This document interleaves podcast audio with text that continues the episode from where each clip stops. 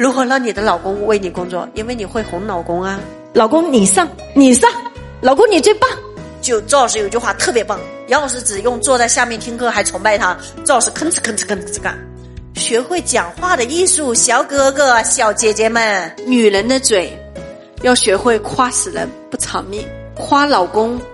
哇，我家的老公又帅又智慧。即使他感觉你夸的都他有一点点不好意思了，但是你会发现他他说一句话，那有那么夸张吗？别夸了，看着貌似不高兴了，其实心里可嘚瑟了。就是你们千万不要相信一个男人跟你说别夸，这个世界上没有男人不喜欢听好听的话，尤其是自己的女人给他讲好听的话。所以你们以后再也不要用你们平常平常的表达方式了。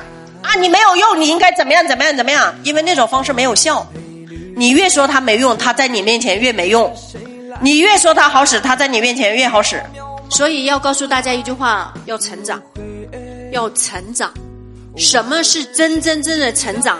是永远站在对方的角度，用对方喜欢的方式和语言，在对的时空角里面去达到共赢的结果。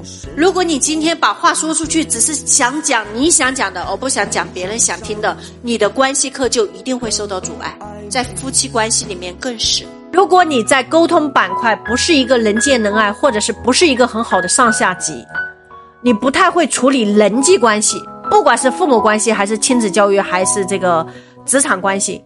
还是跟谁的关系？我希望大家一定要阅读人性的弱点。这个人性的弱点号称沟通的圣经。就是我会发现，我之所以这么懂人，我知道如何讲一些别人爱听的话、好听的话。我如何通过我讲话能够激励我老公、激励我孩子，真的跟我看这本书有很大的关系。并且我真的也因为看了这本书，所以我其实也是一个很称职的儿媳妇。我会知道我公公婆婆喜欢听什么，我知道如何跟他们相处。这本书是改变了杨老师命运的书籍，三十六块钱一本。今天啥都不说了，好吧？九块九，包邮。